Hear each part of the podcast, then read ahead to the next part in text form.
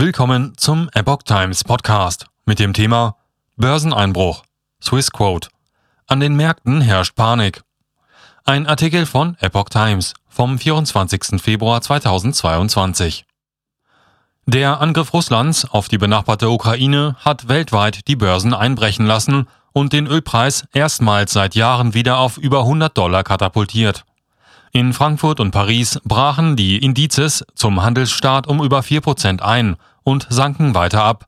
Auch die Börsen in London und Moskau selbst sowie in Asien drehten ins Minus. Anleger flüchteten in vermeintlich sichere Werte wie Gold, dessen Preis den höchsten Stand seit Anfang 2021 erreichte. An den Märkten herrscht Panik. Nachdem sich die europäischen Kurse am Donnerstagvormittag nach dem ersten Schock etwas erholt hatten, stand der DAX in Frankfurt am Main gegen Mittag wieder 5,17 Prozent im Minus. Auch in Paris und London waren es jeweils mehr als minus 5 Prozent. An den Märkten herrscht Panik, kommentierte der Analyst Ipek Otskadeskaya von Swissquote die Lage.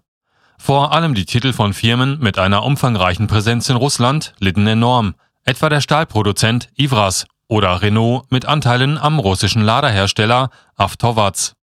Zugleich kletterte aus Furcht vor den Folgen des russischen Einmarsches in die Ukraine der Ölpreis erstmals seit 2014 wieder über die Marke von 100 Dollar, knapp 90 Euro.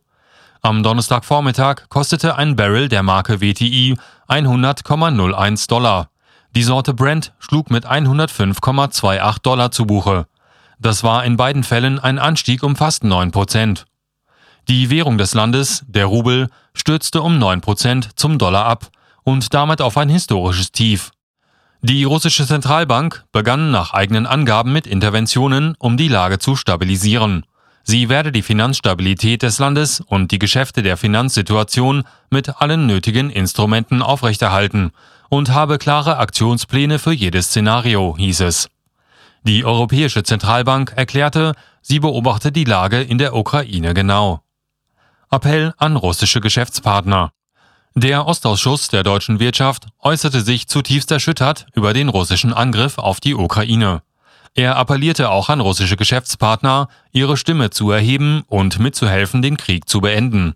Unsere Gedanken und unsere Solidarität sind bei den Menschen in der Ukraine, darunter auch viele tausend Mitarbeiter deutscher Unternehmen, erklärte der Ausschussvorsitzende Oliver Hermes.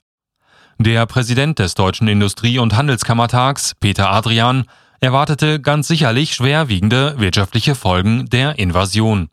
Zitat Als DIHK-Präsident denke ich heute ganz besonders an die Mitarbeiter der deutschen Unternehmen und der Auslandshandelskammer in der Ukraine, sagte er der Neuen Osnabrücker Zeitung.